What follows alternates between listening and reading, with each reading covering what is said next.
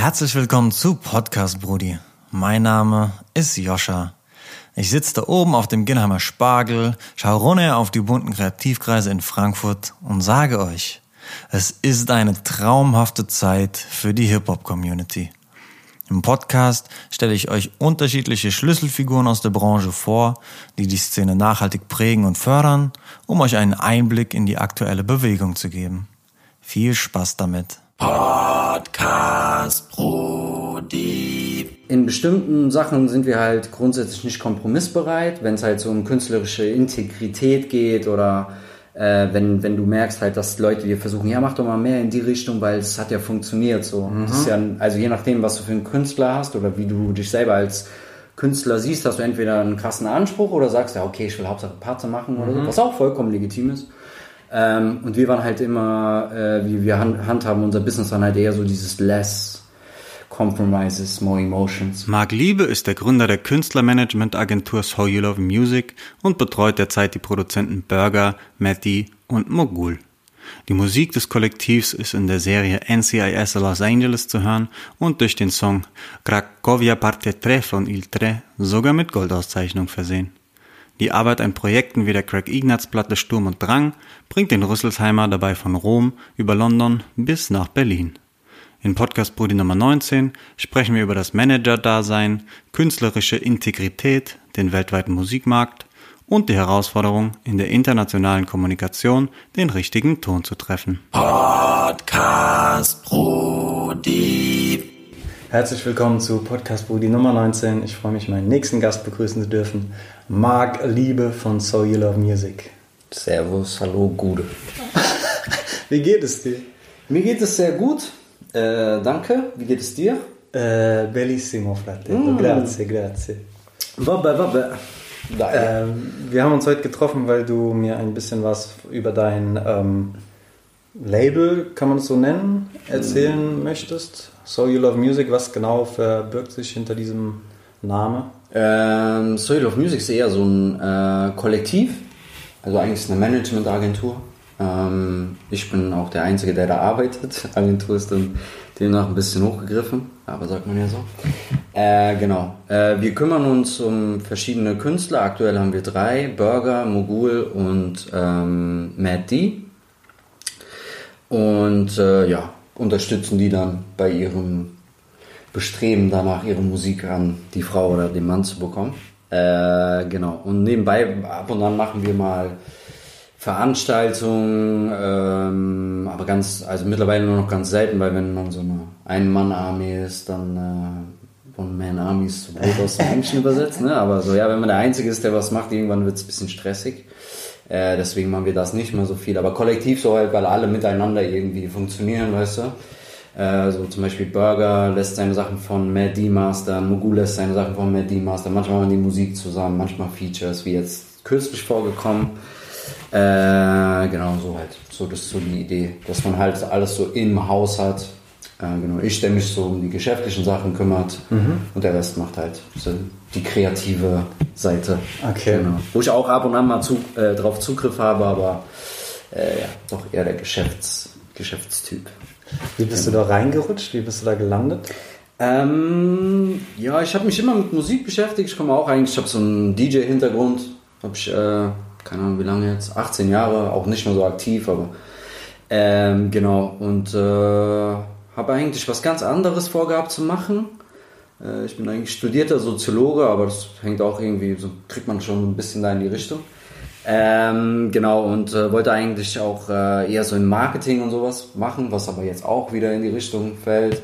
Und mit Musik habe ich mich eigentlich immer beschäftigt und auch immer irgendwas gemacht, Veranstaltungen, keine Ahnung, Rap, war mal Rap-Journalist eine Zeit lang für Rap.de und äh, Splash Mag und äh, so Sachen. Und eigentlich wollte ich das nie so als Hauptberuf machen. Ähm, ja, und dann irgendwann habe ich so einen Marketingjob gehabt, der komplett katastrophal war für mich so. Und ich habe gemerkt, ich kann nicht für andere Leute arbeiten. Also ich gedacht, so von gestern auf heute machen wir uns mal selbstständig und probieren das mal.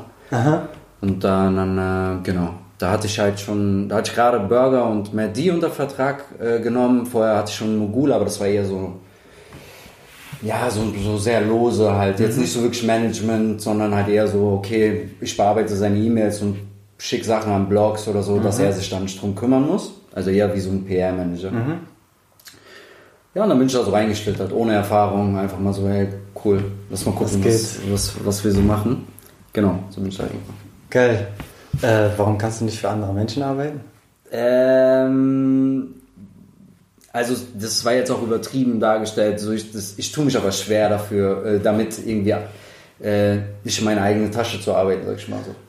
Ähm, und vielleicht auch äh, persönlich hatte ich hatte nur zwei Jobs, wo ich angestellt war und äh, in beiden Jobs äh, bin ich so mit der Hierarchie äh, aneinander geraten. Okay, okay. Einmal okay. fast physisch und äh, einmal äh, war das noch lockerer. Aber ja, das war, vielleicht bin ich deswegen so ein bisschen geprägt. Ich glaube, so mittlerweile hätte ich da jetzt nicht so das Problem für, je nachdem. Mittlerweile ist es ja auch ein bisschen loser, wenn man so guckt, wie Leute so arbeiten. In gerade so Startups oder so ist ja relativ lose Hierarchie. Aber damals war das noch ein bisschen so, ja, du hast das zu machen, du hast das zu machen, du hast wenig Selbst, äh, Selbstgestaltung und sowas. War nicht so mein Ding. Okay. Aber jetzt hast du ja auch die Abhängigkeiten, auch als äh, Selbstständiger quasi von, von Auftraggebern oder äh, wenn ihr selber ähm, Musik macht. Warum lässt sich das für dich besser handeln? Ähm, lässt es sich für dich besser handeln? Genau, ich bin ja mein eigener Boss in dem Moment. So, ich meine, ich arbeite mit, mit äh, den Künstlern, die halt in der Agentur sind. Das ist halt auch so ein Geben und Nehmen. Also da, ja, ich arbeite nicht für die, sondern mit denen. So, so ist unser Arbeitsverhältnis. So, die sagen jetzt nicht, ja, Marc, du musst das und das machen oder so, sondern das ist immer so ein Austausch und wir entscheiden zusammen, was macht jetzt gerade Sinn oder was macht keinen Sinn. Ähm, deswegen hat man da eher so das Gefühl halt dann auch, dass, dass da so keine Abhängigkeitsverhältnisse bestehen, so wer jetzt äh, quasi, ähm, wie gesagt, man hat nicht so diesen, diesen Druck, dass einer von oben einen was sagt, so gefühlt so. Ähm, klar, von Auftraggeber hast du absolut recht. Du musst immer aber ja, wenn du selbstständig bist, kannst du schon äh, da ein bisschen dir aussuchen, mit wem du jetzt gerne arbeiten möchtest oder nicht. So, weil der Markt ist groß, Musikbereich, ich meine, da gibt's genug. Äh, so, weißt du, wenn du auf bestimmte Leute keine Lust hast oder warum auch immer dir das nicht zusagt, mit denen zu arbeiten, dann kriegst du auch wieder andere Leute. Okay. Genau. Und heutzutage sind wir ja zum Glück jetzt die Musik, der, ähm, sagen wir mal jetzt die letzten zehn Jahre, bist du ja so unabhängig von Leuten, äh, ob es jetzt ein Label ist, Verlag, äh, wo du halt so viel alleine machen kannst, so als Independent Artist, wie man sagt. Ähm, das ist auch so ein bisschen unser Bestreben. Wir versuchen uns immer da so ein bisschen an Majors und so vorbei zu manövrieren. Also jetzt nicht unbedingt. Also nicht, dass die schlecht sind oder so, aber wir haben festgestellt, für uns funktioniert das auf dieser Independent-Ebene ganz gut, so ab und an. Ähm, arbeiten wir schon mal mit denen zusammen, aber so im Großen und Ganzen versuchen wir schon relativ viel Independent zu machen, wenn es geht. Ja, Nice. genau.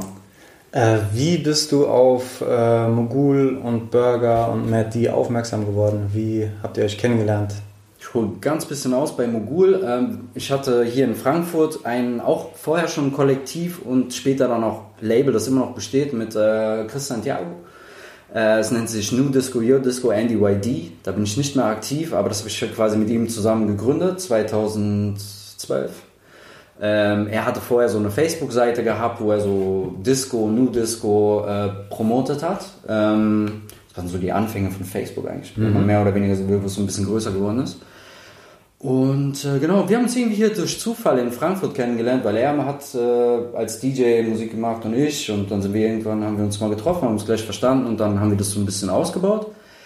Äh, die Brücke jetzt zum Mogul, der war so einer der ersten Künstler, mit denen wir auf Labelseite gearbeitet haben. Und über den bin ich auf den bin ich gestoßen, als ich, wir haben früher so Gästenmixe gehabt. Ähm, da haben wir dann weltweit DJs gefragt, ja, mach mal so einen Mix auf Soundcloud. Ähm, genau, und da hatte einer so, einen- so einen krassen, so eine Edit von Mark Morrison, äh, Return of the Mac. Und dann habe ich ihn gefragt, ey, schick mal die Tracklist, will wissen, wer den Track geremixed hat. Dann guckst du Mogul und ich so, hm, ist ja so ein Allerweltsname. Mogul ist jetzt nicht Ja. so irgendwie so, ah, okay. Erstmal so rausge rausgesucht, wo der gute Mann herkommt. Sehe so, der kommt aus Berlin-Kreuzberg. Und ich habe zu dem Zeitpunkt in Berlin gewohnt. Habe ich ihn einfach angeschrieben, so, ey, lass mal treffen und so, geile Mucke. Ja, und dann haben wir uns auch gleich verstanden, waren äh, bei Mercan, kann ich sehr empfehlen, Wiener Straße, sehr, sehr gute äh, türkische Küche. Äh, haben wir da gegessen äh, und dann habe ich ihm halt so gesagt, so ja, willst du nicht irgendwie so zu uns als Management, äh, mit uns als Management zusammenarbeiten und auch Sachen auf NDYD releasen. Und äh, davon war er überzeugt und ja, jetzt sind wir fünf Jahre zusammen, fünfeinhalb. Geil, wenn ich eine Zwischenfrage stellen darf, bevor es zu Burger und D gibt. Ja. Wie überzeugt man jemanden äh, oder wie, wie kommt das zustande, dass du so, ey, hast du, hast du Bock, äh, Ja. dass ich dich manage? Willst, willst du, dass ich der Manager werde? Ah. Also wie, wie, wie macht man das?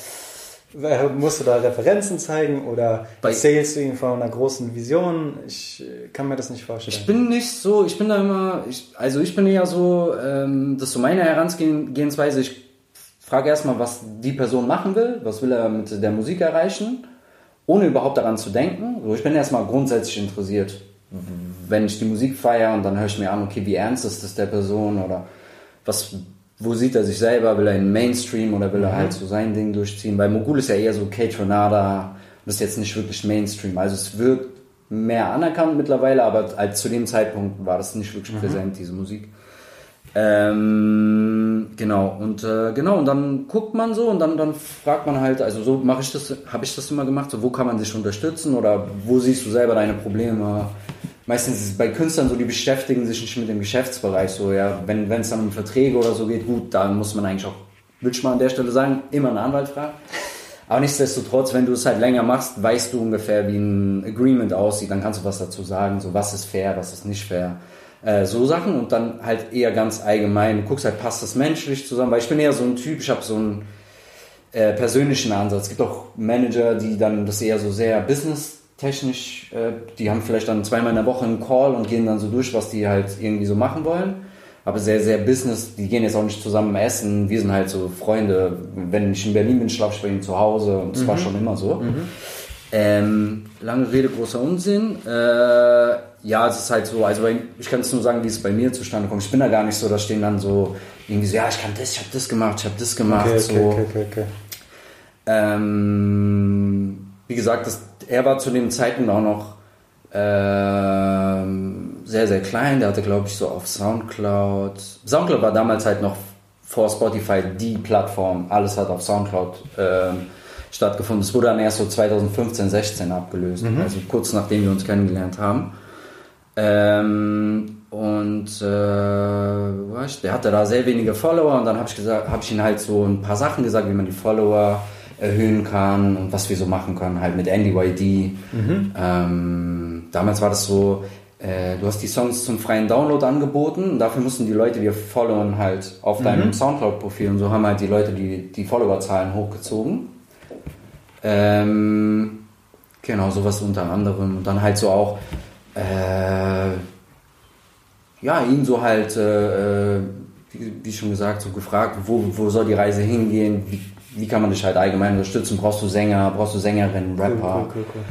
weil ähm, manche Leute, was, was schwierig ist, muss ich auch sagen, äh, also wenn Künstler zuhören oder Künstlerinnen, äh, seid auf jeden Fall sehr kommunikativ mit anderen Künstlern und Künstlerinnen, weil so holt ihr euch Kollabos ran und es ist immer äh, hilfreicher, wenn man mit Leuten ähm, kollaboriert, als wir jetzt versuchen, irgendwie alleine was durchzuziehen.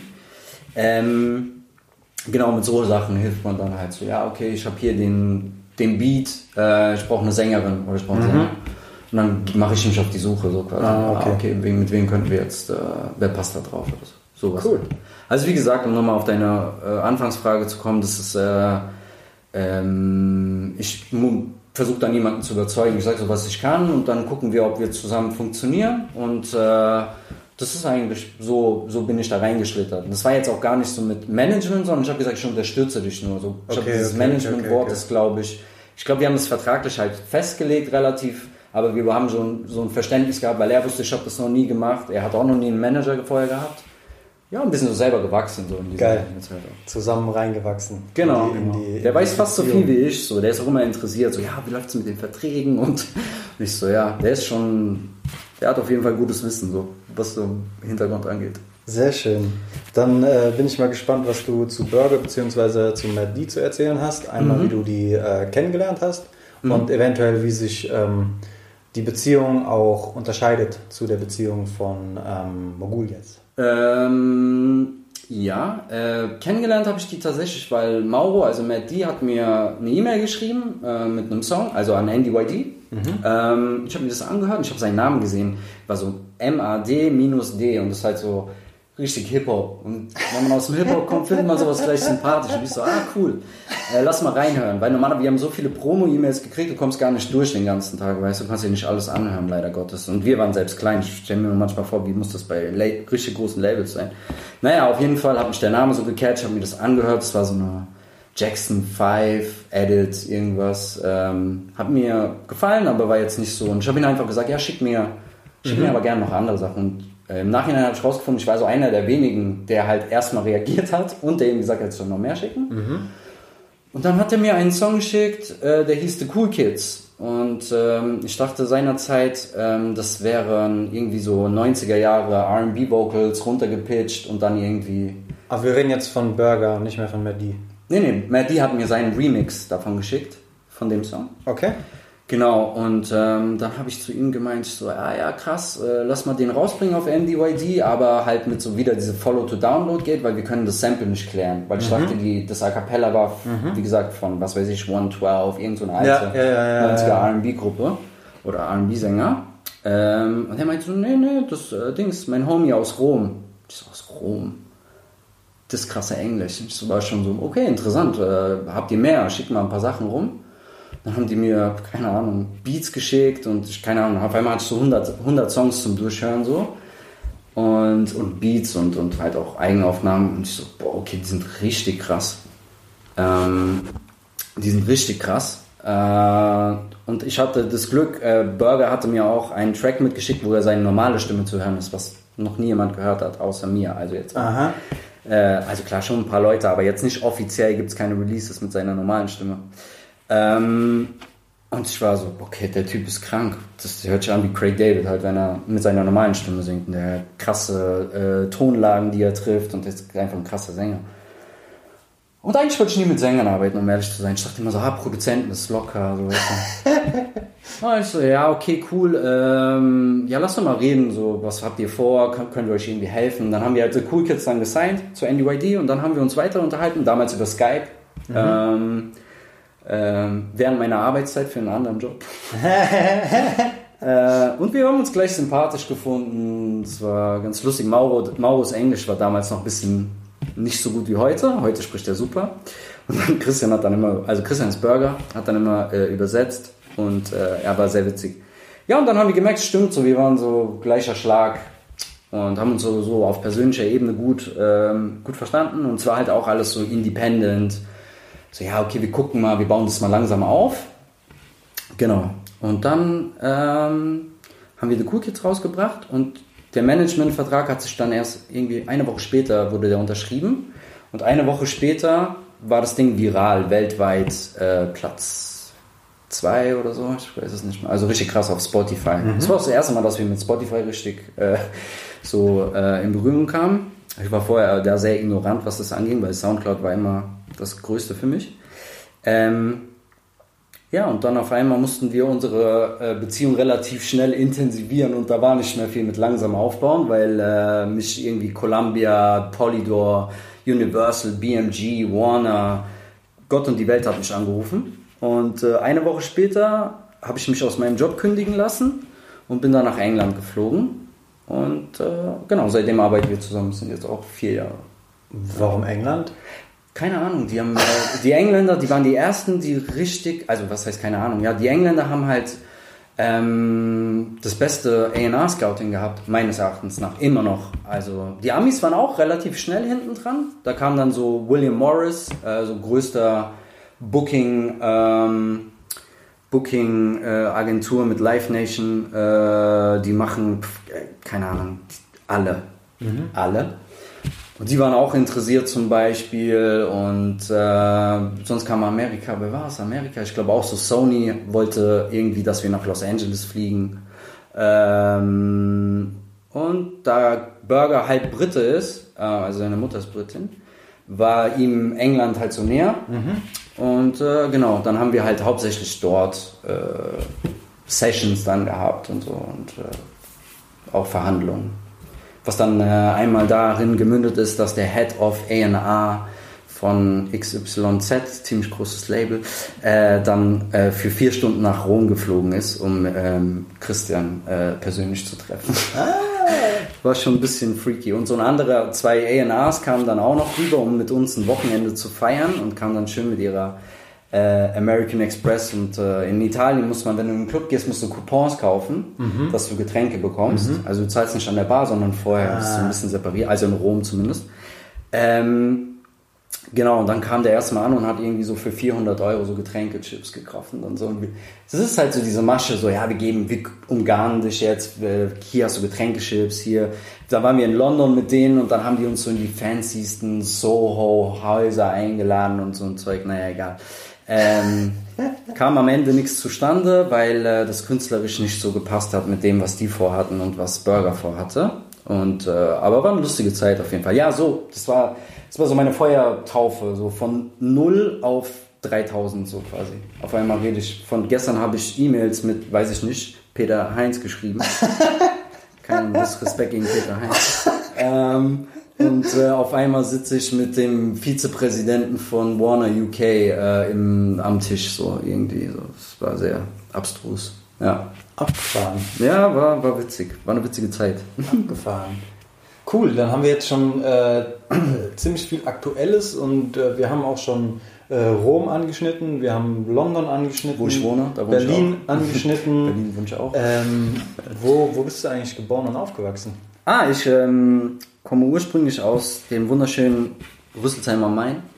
Das liegt äh, 20 Kilometer südlich von Frankfurt, genau zwischen Frankfurt, Wiesbaden, äh, Mainz, Darmstadt. Also die beste Lage, die man sich vorstellen kann. Ähm, da komme ich her. Da bin ich auch aufgewachsen. Bis zu, bin ich dann weggezogen? Spät erst. Ich, ich mochte Rüsselsheim immer. Ich wollte da gar nie weg. Ähm, ich war da immer so zufrieden, weil du halt alles vor der, also du kommst halt überall schnell hin, so halt, ne? Flughafen ist um die Ecke. War so schön zentral, Mieten sind noch relativ günstig gewesen. Äh, ich glaube, ich bin erst, wann bin ich da weggezogen? Mit 24 oder so erst. Ich bin jetzt 37, deswegen war jetzt gar nicht so. Ja, mir hat es immer gut gefallen. Sehr schön. Ich bin ein stolzer Rüsselsheim. Rüsselsheim Schissefall. Genau, genau. Tatsächlich leider auch passiert. Gab es mal einen sehr, sehr schlimmen Zwischenfall äh, 2008, 2007, wo war auch groß in der Zeitung, ich weiß nicht, ob du es mitbekommen hast, da haben die so, haben sich so äh, verfeindete äh, Männer äh, über, den, über den Haufen geschossen in der Eisdiele. Coole Sache. Deswegen gibt es diese Schüssefallen in Rüsselsheim. Die, die Zeile von Haftbefehl geht Aha. darauf zurück. So, halt so. Ich glaube, der kannte die auch. Könnte ich mir vorstellen. Weiß ich nicht. Lustig.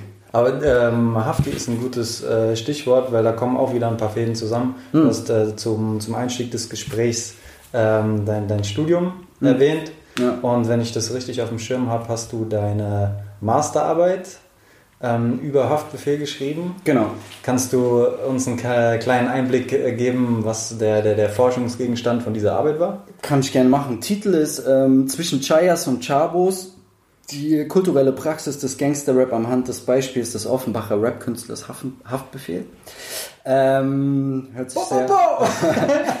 Ja, genau. Das, äh, der Forschungsgegenstand war einfach, äh, es gibt einen äh, Soziologen, der nennt sich Pierre Bourdieu und der hat so ein äh, System entwickelt, ähm, wo man soziale Akteure äh, einordnen kann, wieso die funktionieren, wie die funktionieren quasi oder da, ah, das ist so ein bisschen, naja, ich will nicht so weit ausholen. Auf jeden Fall musst du dir ähm, unsere Gesellschaft wie so ein Feld vorstellen und in dem Feld gibt es verschiedene Akteure und verschiedene Unterfelder, äh, vertikale und horizontale Ebenen. Und dann geht es darum, wie die miteinander funktionieren oder warum die jetzt in dem Feld sind, zum Beispiel bei, bei Haftbefehl im Feld des Gangster-Rap. Ähm, also Gangster mit A, nicht mit ER, weil es fiktiv und nicht äh, real life, auch äh, wenn er da auch anscheinend laut Aussage mal tätig war.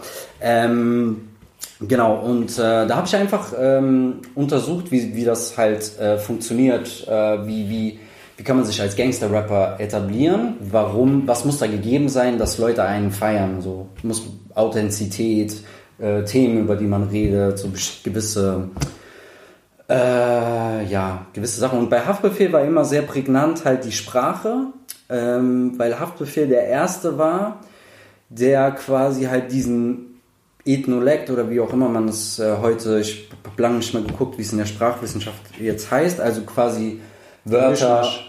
Mischmasch aus allen Sprachen. Genau. Ob es jetzt, äh, der hat ja in seinen Texten, ob es jetzt äh, Tamersit, äh, also, also äh, das äh, Marokkanisch, der Immersieren, oder, oder Türkisch, Kurdisch, äh, Albanisch, äh, Serbo, Jugoslawisch, Kroatisch. Alles gefühlt. Alles, alles durch, so quasi, äh, Dings, ähm, Roma, ähm, äh, Rot, Rotwelsch heißt auf Deutsch, glaube ich. Muss mal nachgucken, ob das noch politisch korrekter Begriff ist, aber äh, also die Sprache der Roma, also gerade Chabus und Chayas sind ja aus dem Rotwelsch, äh, was bei uns in Frankfurt ja sehr geläufig ist. Ähm, genau, oder, oder wir haben ja auch ganz viele alte jiddische Wörter, die wir benutzen, die so Schmodder ist zum Beispiel ein altes jiddisches Wort. Ah, ich liebe das Wort. Ja, so Schmodder, Schmodder. Ist, ist ein jiddisches Wort halt so, ne? Oder ähm, ah, da gibt es so viel, habe ich mich auch mal kurz mit beschäftigt, woher diese ganze Frankfurter Slang kommt. Ähm, genau, und da habe ich dann damals rausgefunden, er war halt der Erste, mh, der quasi damit durchkam, so quasi. Also, dass die Leute dann auch angenommen haben. Genau, das war dann halt so meine Haupt, ähm, also was ich aus der, aus der Arbeit mit rausgenommen habe, dass er der Erste war, der es halt, man sagt so, ins Feld gebracht hat und dadurch das Feld in einer Häresie, Häresie, so nennt man das, äh, den Begriff, also das Feld verändert hat, weil nach Haftbefehl haben auf einmal alle angefangen so zu rappen, halt so, keine Ahnung, äh, ja, wie gesagt, Chayas, Chabos, Babo. Auf einmal sind die Wörter auch im deutschen Rap, Gangster-Rap äh, aufgetaucht. Vorher war das nicht so. Vorher gab es immer vereinzelt Leute, die es probiert haben, so wie hier Lokalpatriot äh, Azad oder so, aber es war halt noch sehr, sehr wenig, dass das sich durchgeschlagen hat. So. Und in Frankfurt waren, oder Offenbach in dem Moment, waren tatsächlich, waren tatsächlich die ersten Leute, die damit angefangen haben. Das kann man auch historisch, Rap historisch nachverfolgen. Dass die Nice. die ersten waren, die damit erfolgreich waren. Nicht jetzt mit Gangster-Rap, das war Bushido, der erste erfolgreiche Gangster-Rapper in Deutschland. Aber ähm, ja, diese Sprache war halt seinerzeit was Neues. Okay. Und da ich aus Rüsselsheim äh, komme und wir halt ähm, großen äh, POC-Anteil haben äh, und ich halt so aufgewachsen bin, für mich das immer ganz normal war, fand ich das immer witzig, wenn ich irgendwo war und dann mich Leute zu Haftbefehl so gefragt haben, so ja, Marc, du kommst doch aus Frankfurt, was heißt denn Chabo, was heißt denn Chaya? Und äh, Dings, da musste ich erstmal äh, Sprachwissenschaftler mimen, so ja, okay, das heißt das, kommt daher und Dings und was weiß ich, äh, bei uns, da wo ich aufgewachsen bin, wächst du normal so auf. Du kennst die Wörter halt, das ist so Standard-Sprachgebrauch. Das ist halt in deinen Vokabeln drin. Du denkst gar nicht darüber nach, warum die jetzt sagt, Bruder, hast du Para? Warum machen wir Tijara jetzt? Lass mal Tijara machen. Oh, Bruder, Tachne. Also, das ist bei uns ganz normal. Wir reden halt so, auch mit 37 Jahren leider Gottes noch so ein bisschen hängen Gott sei. Dank. Oder äh, Gott sei Dank. Ähm, ja, und ich fand das halt einfach interessant und jetzt im Nachhinein betrachtet, ich wurde letzt nämlich äh, zu dieser Arbeit ähm, länger interviewt von einer Dame, die jetzt demnächst ein Buch dazu rausbringt. Ähm, Chidem Toprak heißt die, die arbeitet für die Welt unter anderem. Äh, die bringt ein Buch raus, soll jetzt, ich weiß nicht, ob sie es vielleicht verschiebt. Äh, Das, das ist auch Un- unser Land heißt das Buch und das äh, halt im Zuge der Anschläge äh, von Hanau jetzt nochmal hat sich nochmal ein bisschen verändert. Ähm, genau, und da hat sie mich auch nochmal zu interviewt und das mal aus weißer Perspektive, weißer wissenschaftlicher Perspektive. ohne- Bildungsbürger-Perspektive. ja, naja, Bildungsbürger bin ich, weiß ich gar nicht. Also ja, habe ich mir erarbeitet. Meine Familie war jetzt nicht unbedingt so. Aber ist egal. Ähm, genau, äh, ja, ja. Nice. Wollte jetzt auch wieder ein bisschen tatsächlich anfangen, mich in diesem Bereich ein bisschen mehr äh, zu bewegen in Zukunft. Ähm, kannst du diese Sprachdurchmischung auch in Italien oder in UK oder in, in, in anderen äh, Märkten oder anderen Feldern, die dir vertraut sind, ähm, erkennen? Äh, Italien ist krass. Äh, Italien ist krass, die ähm, ähm, da Italien so viele, also gerade im Süden, so zum Beispiel Sizilien war, die Ostseite war von den Griechen äh, geprägt. Also das merkt man auch an den Städtenamen. Du hast halt Taro- Taormina, Siracusa, das sind alles äh, Catania, das sind alles äh, ehemalige, ähm, also die Griechen haben das quasi irgendwann mal kolonisi- kolon- kolonialisiert, glaube ich. Und Palermo und die Ecke, die sind von den Arabern ähm, halt. Ähm, das heißt, in Italien gibt es ja über 500 verschiedene Sprachen, nicht mal Dialekte. Die sprechen einfach andere Sprachen stellenweise. So zum Beispiel ein Römer versteht kein Neapolitaner. Gut, Neapolitaner versteht man tendenziell eher schwer. Also wenn man Italienisch gelernt hat, keine Chance in Neapel. Ciao. Keine Chance. Und so richtig in so sizilianischen Dörfern auch keine Chance. Und zum Beispiel eine Freundin von mir aus, ähm, aus Rom, die kommt ursprünglich aus, aus Puglia, das ist der, der Absatz ähm, im Süden. Und da gibt es ein Dorf, da sprechen die Altgriechisch. Eiskalt, nicht mal Italienisch, die sprechen einfach Alt, Altgriechisch. Okay, krass. Weil die da auch ähm, sich in der Ecke zum Beispiel gesehen. Deswegen in Italien würde ich sagen, ich glaube, so zum Beispiel, ähm, falls dir was sagst, es gibt eine bekannte Mafia, die heißt Andrangheta. Das ist die kalabrische Mafia. Ich kenne nur äh, Polo Gang. Nee. Ah, ja, okay. Dark, dark, Dark. Auf Italienisch sagt man Dark Polo Gang. Gang, so würde das äh, offiziell. Die kommen aus Rom übrigens. Ähm, genau. Äh, nee, also es gibt halt Ecken, wo die, wo das Italienisch quasi, das ist zum Beispiel eine Ecke, wo die viele griechische Wörter nutzen. Andrangheta ist ein griechisches Wort, wird zusammengesetzt. Ich kann es nicht mehr übersetzen, müsste nachgucken. Aber es ist eigentlich ein griechisches Wort. Aber tendenziell, wenn Italiener ähm, Sprachvermischung, dann wäre das eher Englisch, was sie noch mit reinbringen. Aber dann auch mit ihrem eigenen äh, Dialekt angereicht. Also wie eben jetzt so Darke Polo Gang. Bei den, Engl äh, bei den Italienern hören Wörter halt nicht mit einem K auf. Da muss immer noch, zum Beispiel bei mir Mark, sagen alle Marke.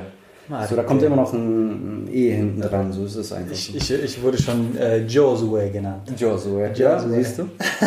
ähm, in UK ist es eine ganz andere Sache, weil UK halt äh, auch leider eine sehr dunkle Kolonialpolitik, äh, dunkel im Sinne von sehr traurig, äh, äh, hinter sich hat und äh, was halt schön ist für die Bevölkerung jetzt, weil die so schön divers ist, also gerade in London. Äh, klar, auch Birmingham, Manchester auch. Ähm, ähm, dadurch haben die halt ganz viele Worte aus, weiß ich nicht, zum Beispiel jamaikanisches Patois, äh, so äh, Things, ja. Zum Beispiel Jamaikaner, die sprechen kein TH aus. Die Them. sagen, ge- ja, zum Beispiel, ja, statt them sagen die them, weil die haben keinen Bock auf dieses TH. so das Patois funktioniert halt so. Und äh, so Sachen, ähm, ja, also schon eher so, warte, lass mich überlegen, es ist Aber schon eher so das eigene Slanganleihen aus, aus anderen englischen Dialekten, würde ich sagen. Es klingt für mich mehr wie so ein, wie so ein, so ein kleiner, kleiner Spritzer und ähm, noch nicht so Ja. wild durchmischt. Nee, Deutschland ist das schon, also wenn ich jetzt darüber nachdenke nochmal intensiver, das ist auf jeden Fall schon sehr speziell, was, was, was hier so an Wortkreation äh, oder halt wie, wie wir hier sprechen, so sag ich mal. Geil. Dann ist es sogar, also wenn ich, wenn ich jetzt nur unseren, äh, das, was wir gerade besprochen haben, äh, hernehme, sogar ein Alleinstellungsmerkmal für zum Beispiel Haft äh, auf internationaler Ebene. Weil mir wird jetzt auf Anhieb auch niemand einfallen, der so einen krassen Sprachmix-Max macht. Mhm. Ähm, cool. Ich überlege gerade, aber so tatsächlich nicht. Also die nächsten, die mir jetzt noch einfallen, wären Franzosen. Aber bei denen ist es tatsächlich so, also so Leute wie Buba oder, oder, oder ähnliche, die, die sprechen halt Wörter sehr arabisch aus, weil die halt ähm, quasi die Familienwurzeln irgendwann mal, bei Buba was, äh, Buba ist glaube ich, hatte marokkanische und senegalesische Wurzeln. Ähm, ich glaube beides, also marokkanisch auf jeden Fall, ähm, hat einen arabischen Ursprung, die Sprache. Ähm, also hochmarokkanisch. Äh, bei Senegalesisch weiß ich es gar nicht. Ähm, auf jeden Fall, die betonen halt Wörter, dass sich das halt anhört wie Arabisch, halt so we- we gro, so zum Beispiel, so, das heißt eigentlich gro, aber die so gro, keine Ahnung, ist auch so. Deswegen, ähm, es gibt auch, glaube ich, ähm, das war damals noch nicht so nachgeforscht, aber viele äh, Deutschrapper oder gerade Gangsterrapper, die haben ja sich viel von den Franzosen beeinflussen lassen. Das ging schon mit Bushido, war einer der ersten. Azad hat ja auch dann später Buba-Features und so gehabt und äh, wen gibt's da, äh, dieser, ist der Kalash? Kalash? Ja, Kalash, Kalash. oder?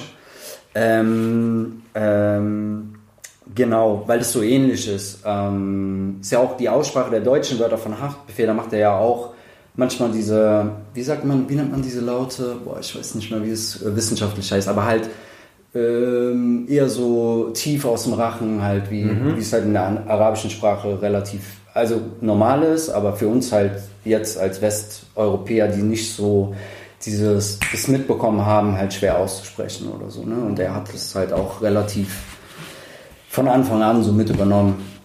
Ja. Okay. Ähm, was würdest du sagen, sind äh, Ähnlichkeiten bzw. Unterschiede, was jetzt ähm, die Businesskultur angeht, den deutschen Markt, den italienischen und den äh, britischen Markt ähm, mit einbeziehend? Ähm, ich muss leider immer da sehr ehrlich sein. Im, Im, deutschen Markt bin ich gar nicht viel aktiv so. Wir haben jetzt, äh, ähm, heute kam übrigens das neue Craig Ignatz Album raus, Sturm und Drang. Ähm, 11 von 13 Tracks hat Burger produziert und äh, Happy Release Day. written, genau. Äh, gemastert von äh, Matt D. Ähm, muss man immer dazu erwähnen, ist äh, ein sehr grandioser Job. Äh, das kann auch wenig Leute richtig gut. Ähm, deswegen sind wir hier, also Burger ist zum Beispiel bei BMG in Deutschland gesigned. Mhm. Das heißt, wir handeln da mal ein bisschen was äh, und hier zum Beispiel Starting Lineup Shoutouts, äh, gute Homies, die haben mir auch viel geholfen, äh, Philipp und Markus, ähm, mit so Geschäftssachen und, und allgemeinem Wissen.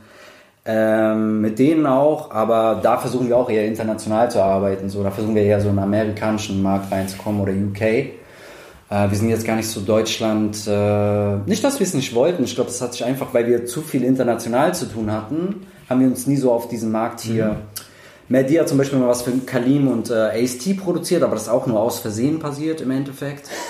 ähm, ich will die Story gar nicht mehr aufwärmen, aber es war auf jeden Fall sehr abstrus. Ähm, ja, ansonsten Italien, äh, ich als jemand, der auch nur sehr gebrochen Italienisch redet, ähm, ich glaube, wenn man eine andere, mit einer anderen Sprache Geschäfte betreibt, ähm, dann ändert das auch ein bisschen was von der Charakteristik, wie du Geschäfte handhabst. So Italiener sind, die haben schon eine sehr emotionale Herangehensweise an Verhandlungen. Das liegt mhm. mir immer gut, weil ich bin nämlich auch so.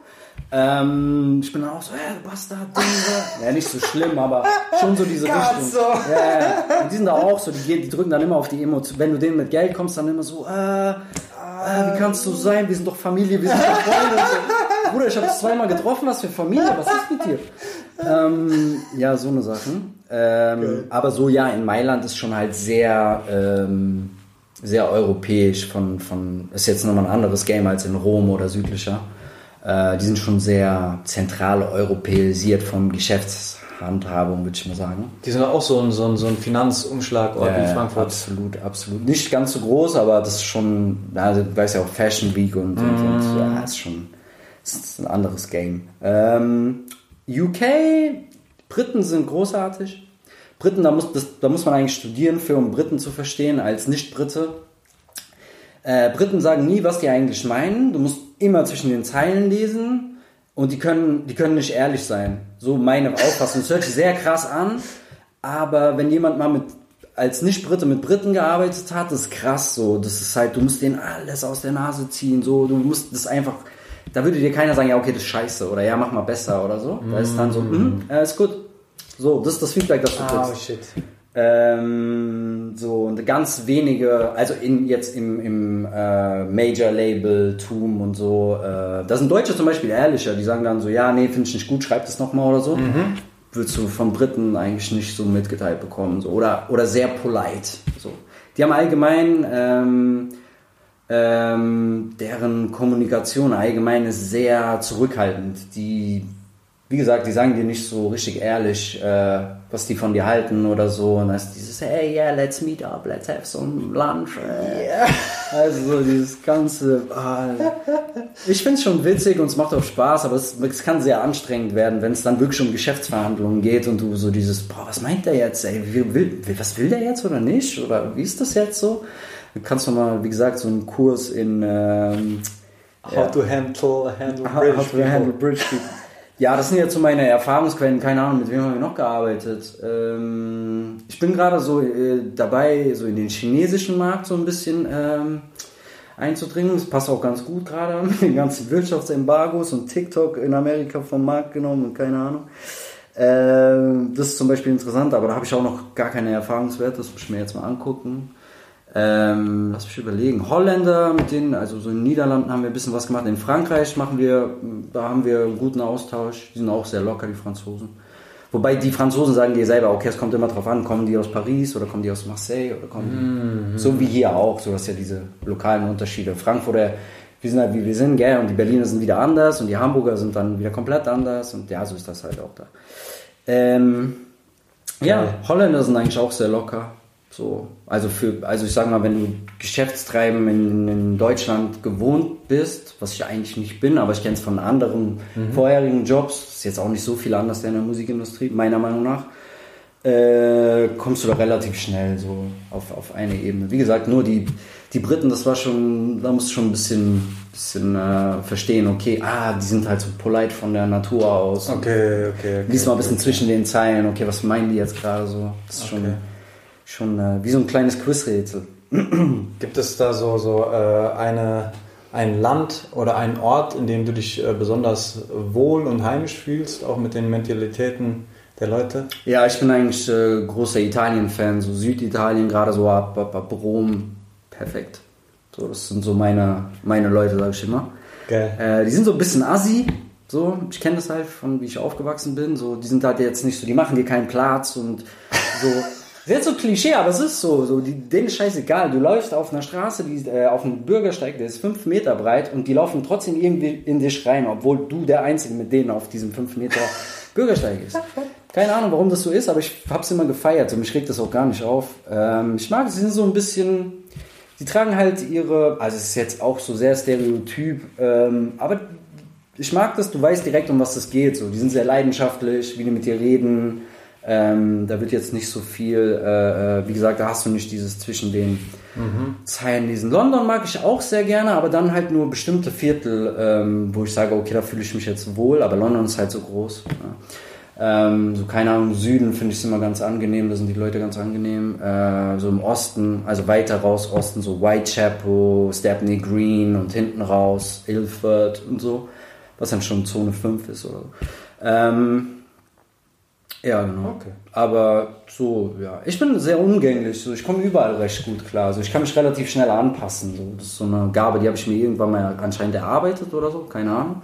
Ich bin nie so, dass ich sage, ah, hier, mir gefällt es hier nicht oder ich, die Leute fucken mich ab. Einzige, wo ich das habe, ist manchmal in Deutschland tatsächlich. Das ist, weil wir, glaube ich, das ist so dieses, boah, warum bist du so boniert, warum hast du so einen Stock im Arsch, Mann? So, manchmal regt es einen so auf, äh, so, weil ich das von anderen Ländern jetzt nicht so kenne. Es kommt mir irgendwie so vor, dass es in Deutschland halt so sehr prägnant ist. So. Nice. Aber es kommt auch drauf an, wo du in Deutschland halt unterwegs bist. Ja, fühle ich.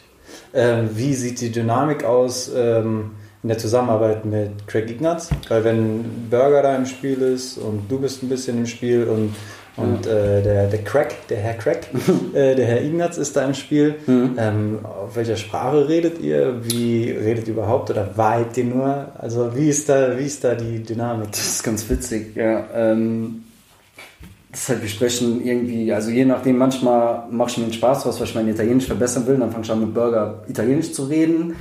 Und äh, Betty, also Craig Ignatz, der lacht sich dann kaputt und dann manchmal reden Betty und ich dann halt Deutsch und dann, äh, ja, aber eigentlich ist die, sagen wir mal, Geschäftssprache Englisch. So, wir sprechen auch alle relativ gut Englisch, klar, Christian ist Muttersprachler, Betty kann auch super Englisch, bei mir ist auch annehmbar, also von daher ist jetzt nicht so das Problem. Ja, genau, das ist halt, ja, so funktioniert das. Nice. Wie ist da die Zusammenarbeit zustande gekommen? Ähm, das ist über den guten äh, Julian Gupta, äh, der äh, ähm, arbeitet oder hat äh, mit Craig Ignatz zusammengearbeitet. Ähm, und äh, der hat, den habe ich irgendwann mal, ich habe mal auf Facebook so gepostet, so ja, braucht jemand Beats? Und dann hat er geschrieben, ja, schick mal rüber, wir suchen gerade. Dann habe ich ihm geschickt und äh, Craig Ignatz war voll angetan, hat dann direkt fünf Beats gepickt und dann war so, ja, können wir Sessions machen? Der würde auch nach Rom kommen. Genau, und dann haben wir das halt so, äh, wir waren da ja ähm, viel unterwegs, wir waren, wir haben das Album, also ich war immer dabei, ich war quasi so Tourmanager. Oder, äh, geil.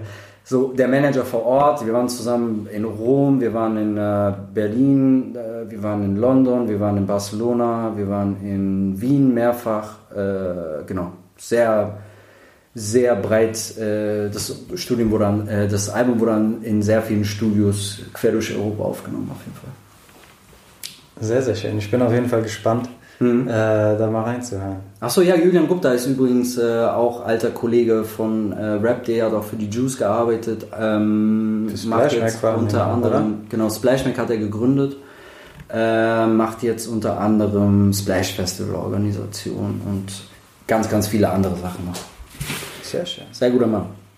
Shoutouts. Shoutouts, auch in Frankfurt gewohnt übrigens. Äh, Im, warte mal, wie heißt die Straße nochmal? Äh, Dings, Wittelsbacher Allee. Ah, direkt hier um die Ecke. Gut, sehr guter Pizzabäcker auch übrigens. Hat er manchmal eingeladen, hat er immer so einen Stein, äh, Pizzastein gehabt und hat dann so richtig schöne Pizzas gezaubert in seiner WG. Okay, dann äh, ich möchte ein Battle gegen ihn machen mit meinem Flammkuchen. Okay. Und dann kann man gucken. Zack, zack. Legit, aber der, Flammkuchen versus Pizza. der ist wirklich sehr gut, ja.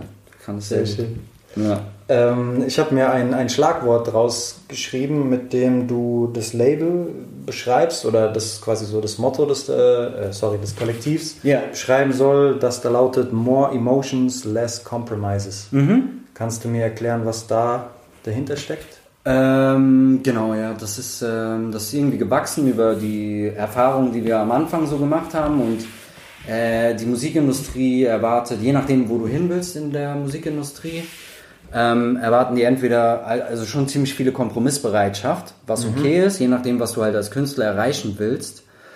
Und wir waren halt in bestimmten Sachen sind wir halt grundsätzlich nicht kompromissbereit, wenn es halt so um künstlerische Integrität geht oder äh, wenn, wenn du merkst halt, dass Leute dir versuchen, ja mach doch mal mehr in die Richtung, weil es hat ja funktioniert so. Ist ja, also je nachdem, was du für einen Künstler hast oder wie du dich selber als Künstler siehst, hast du entweder einen krassen Anspruch oder sagst, ja okay, ich will Hauptsache Party machen oder so, was auch vollkommen legitim ist.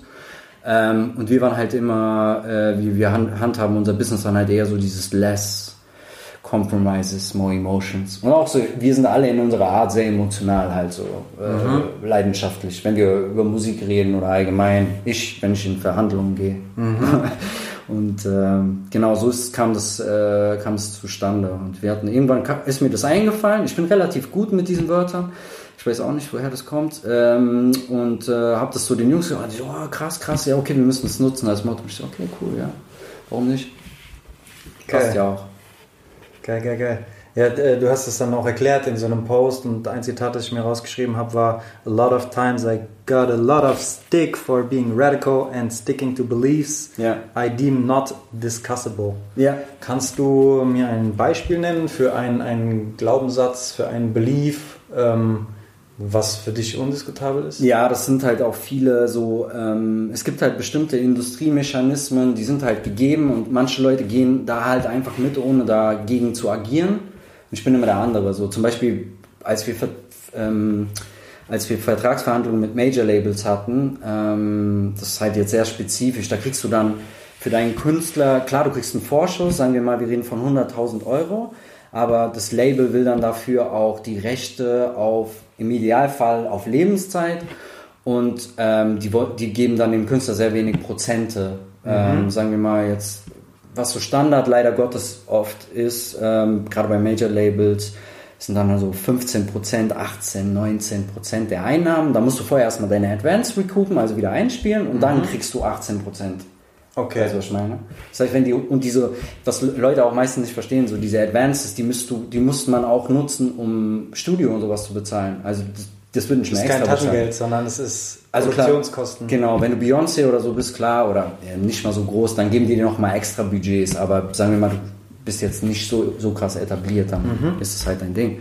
Und das sind halt so Sachen, da fange ich gar nicht. Also, das ist für mich so, wenn ich das sehe, ich sage immer, okay, wenn der Betrag stimmt, dann kann man das auch diskutieren. Aber meiner Erfahrung nach waren die Beträge für das, was, was man abgegeben hätte, viel zu niedrig.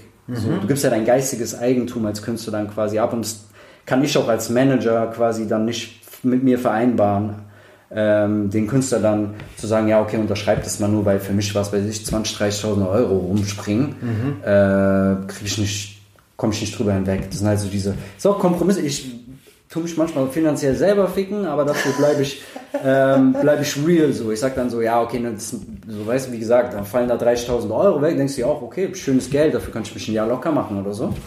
Aber äh, das machen wir dann nicht halt, weil ja, das ist einfach nicht, ja, Nice, nice, nice. nicht unterstützbar. Und das ist halt so, wo, wohin dieses Zitat. Ja, da gibt es noch ganz viele andere Beispiele, aber das war jetzt so mal das prägnanteste halt so. Und äh, manchmal ist es auch so, kommen dann Leute, zum Beispiel, sagen wir mal, meine Künstler, jemand will ein Beat kaufen. Dann sage ich ihnen, ja, okay, sagen wir mal 1000, was weiß ich, 2000 Euro oder was auch immer.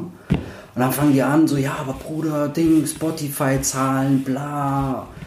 Ähm, was damit zusammenhängt, so, ja, der hat ja nur so und so viel tausend Mon- Monthly Listeners. Aber wie krass die Qualität ist, alles ist so an Zahlen gebunden. Und das spiele ich auch nicht mit. Ich sage, okay, du hast hier diese Qualität, such mir gerne dieselbe Qualität und such die mir für, was weiß ich, für 300 Euro. Ja.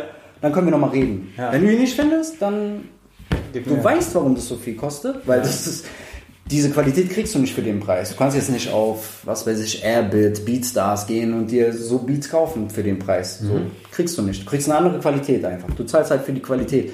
Da geht ja auch Zeit rein. Das sind halt auch so Mechanismen, die ich grundsätzlich ablehne. Also es, ich bin da relativ ähm, offen, so wenn es Sinn macht, zum Beispiel, wenn ich weiß jetzt, okay, das ist ein Rapper, der würde uns das und das an, an, an seiner Fanbase rüberschieben, dann kann man da diskutieren. Das, man, das muss immer Sinn machen. Aber wenn es dann Leute sind, die selber halt und die, also viele, wir arbeiten viel mit Independent-Leuten, ähm, viele von denen haben kein Management, die wissen nicht, wie man PR macht, äh, die wissen wenig. Und dann kommen sie so und sagen, ja, okay, wir machen Royalty-Splits, also so 50-50 Einnahmenverteilung.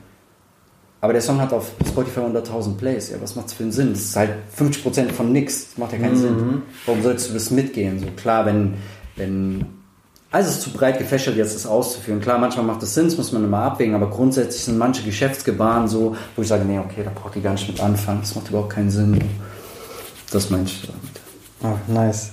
Ähm, ich habe zwei Beispiele mir rausgeschrieben. Ja. Einmal ähm, gibt es äh, einen Post bei Matt D, Mhm. wo äh, ein Song von ihm oder ein Lied von ihm irgendwie bei Navy CIS Los Angeles äh, gelaufen ist. Mhm. Ja. Und dann habe ich in einer Instagram-Bio gesehen, Double Platinum.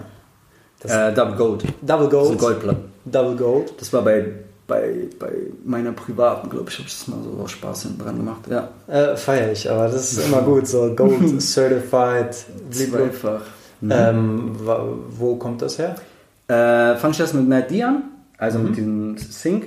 Das nennt man einen Sync. Ähm, wenn, also es gibt Agenturen, die sind extra, also wenn man krass ist, hat man auch selber die Connections. Die haben halt Connections zu sogenannten Supervisern, Musiksupervisern, die halt bei Netflix oder in dem Fall bei, bei CBS, äh, die NCIS äh, produzieren, sitzen.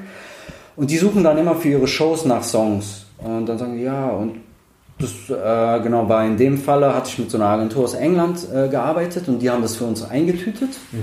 Nachdem ich mich dann mal ein paar Tage hingesetzt habe und unseren Katalog da so aktualisiert habe. Genau. Kann man auch ganz offen sagen, da geht es dann, sagen wir, je nachdem, wie, wie lange so ein Song genutzt wird in so einer, in so einer Serie. So die bekannteste Serie dafür ist die von, äh, wie heißt die, Issa Rae auf Netflix. Boah, die ist so krass. Ich komme jetzt nicht mal drauf. Die ist die krass, die haben die krassen Su- Musiksupervisor, die die holen sich nur so RB, Neo Soul. Na, Das sind so Leute wie Her halt ein Stück weit mit bekannt geworden. Also ist jetzt ein bisschen hochgegriffen, Her ist halt übertrieben krass.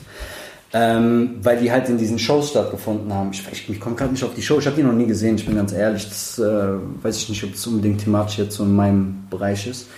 Ähm, werde es mir mal anschauen.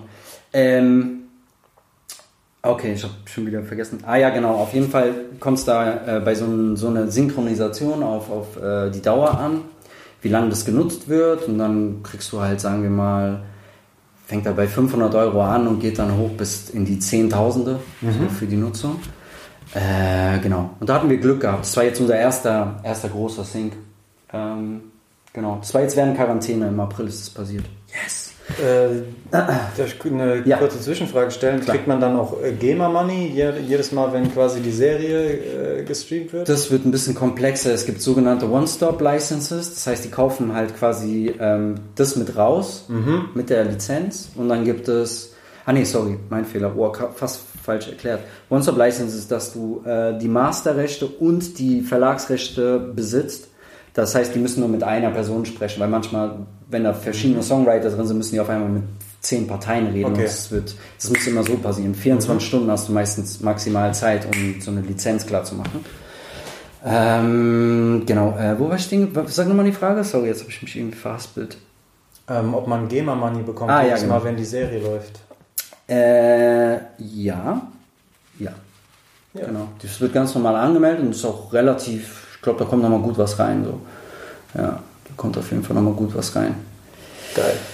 Dann lass uns kurz zu Double Platinum. Ah, Double Gold. Spre- Double Ah, Gold. Double Gold. Platinum war es leider nicht. Platinum, da wäre ich richtig nackt durch Frankfurt. Nein, Spaß. ähm, äh, wir haben, äh, also Burger und Matt, die haben äh, zwei Goldplatten bekommen für denselben Song. Der gute Mann heißt Il Tre. Ist ein Rapper aus Rom und der Song heißt Cracovia Parte 3.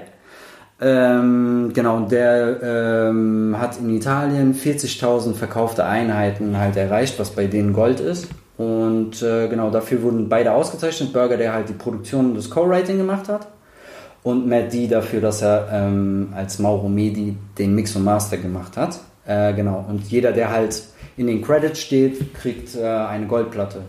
Ich weiß nicht, ob ich drin stehe, deswegen sind es nur zwei. Kann sein, dass wir sogar drei bekommen werden, äh, wenn ich auch mit drin stehe als Manager. Ähm, ja, das war so ein schöner, schöner Meilenstein. So, das sind jetzt unsere ersten Goldplatten. So. Äh, zwar äh, leider nicht mit den Pro Projekten von den Jungs direkt, weil Ja. sie sondern nur als, also nur ist auch, gibt jetzt auch nicht so viele Produzenten, die das so mal so nebenbei so eine Goldplatte aus dem Handgelenk schütteln. Ähm, aber ja, noch nicht mit den eigenen Projekten. Da, da wollen wir noch hin. Wenn das klappt, wäre super. Wie kam der Beat zu Il Tre? Ähm, oh, wir sind in Italien, das ist so lustig, äh, wie wir da connected sind. Ähm, so eine Freundin von, von, von Christian, äh, von Burger, äh, die wollte eigentlich, dass D äh, diesen Rapper produziert, also Il Tre, weil sie dachte, sein Stil passt besser zu ihm. Und äh, D meinte dann so, ah nee, ist eher Christians Ecke so. Und hat ihn dann, äh, waren die so zusammen im Studio, ich war sogar dabei an dem Tag. Ähm, die hat ihn dann so eingeladen ins Studio und wir haben dann einfach Beats gehört und er fand es übertrieben cool, also drei. Ja, und dann haben die angefangen, so Sessions, geile Sessions haben die gemacht, aber ich leider, das waren die einzigen Sessions, wo ich nicht dabei war, glaube ich. Ähm, in Sperlonga, ist so zwischen Rom und Neapel, so eine wunderschöne Hafenstadt. Ähm, da haben die dann äh, quasi sich ein Haus gemietet, so ein Airbnb, so eine Villa. Ähm, und haben da Musik gemacht. Und da ist der Song entstanden und der wurde dann auch gleich äh, ausgekoppelt. Sehr lustiges äh, Story auch. Äh, Burger hat den übrigens äh, im Apartment seiner Schwester auf seinem Laptop über die Kopfhörer produziert. Krasser Respekt auf jeden Fall, so ohne richtige Studioboxen. Ähm, und äh, ja, genau, dann äh, kam der irgendwie raus und man hat gleich gesehen, ähm, also Iltre war schon bekannt, der war jetzt nicht so, um, aber nicht so jetzt Sfera Basta, Dark Polo Gang, nicht in der Größe. Und auf einmal das Ding, ich, weiß gar nicht, es war nach fünf Tagen oder weniger sogar, nach drei Tagen eine Million Streams, was viel war, so, oder was immer noch viel ist. Und jetzt ist er, glaube ich, bei 24 Millionen oder so, ja. Könnte sogar sein, dass Platin, also wenn es so weitergeht, vielleicht nächstes Jahr Platin für denselben Song. Ja, genau. Ja, für das Album hat Burger auch, äh, also das Album soll irgendwann mal rauskommen. Ich weiß nicht, die haben es jetzt auch wegen Lockdown und so verschoben. Äh, da hat er auch noch ein paar Sachen drauf. Ja, das wird auch ganz gut. Sehr schön. Ja. Geil. Ähm, ich weiß, dass du äh, kulinarisch sehr bewandert bist. Und äh, würde jetzt äh, die, die ist nett. abschließende Frage, um quasi den Käse auf das Podcast-Interview zu liefern. Äh, siehst du Parallelen zwischen deinem Musikgeschmack und deinem Lieblingsessen? Ah. Eigentlich nicht, muss ich sagen. Ich hätte die Frage, glaube ich, vor ein paar Wochen noch anders beantwortet, aber ich habe, äh, wenn ich jetzt so darüber nachdenke, ich bin jetzt nicht so der. Ich, ich finde, ich habe einen sehr, ähm, ähm, wie sagt man, exquisiten Musikgeschmack und ich achte sehr auf Details und ich bin eher so Sänger verliebt. Ich achte viel auf Songwritings, wie sind Melodien, was manche Leute gar nicht so wirklich im, im Blick haben oder wie sind Beats produziert und sowas. Also schon sehr detailliert. Und beim Essen bin ich nicht so detailliert, sage ich mal so. Ich bin schon, ähm, ich bin jetzt nicht so einer, der so in ein Zwei-Sterne-Restaurant geht und sich, was weiß ich, ein Acht-Gänge-Menü für 200 Euro bestellt oder sowas. Ähm, ich bin dann eher so klassisch, ich mag meine Spaghetti Carbonara. Ähm, ich bin der italienischen und türkischen Küche sehr groß zugewandt, äh, keine Ahnung. Äh, Poaccia, ganz simples Ding, eins meiner Lieblingsessen. Kennst du Poaccia? Nee, so kleine äh, Hefebrötchen und in der Mitte ist so Füllung. Ähm, äh, klassisch türkisch ist das, glaube ich. Ähm, so Hackfleisch und, und keine Ahnung, so Sachen. Ja, nee, da bin ich, äh, oder hier zum Beispiel, ähm, äh, meine Freundin hat äh, äthiopische Wurzeln, ich mag äh, Injera in jeglicher Form, äh, ist jetzt auch nicht, also es ist krass aufwendig das zu kochen, aber es ist jetzt nicht so, oh ja, hier noch ein Blättchen dies und da ein Ding und so und, Ah, okay, okay, ja, ich mag's so eher so, wie sagt man, ähm, wie sagt man dazu?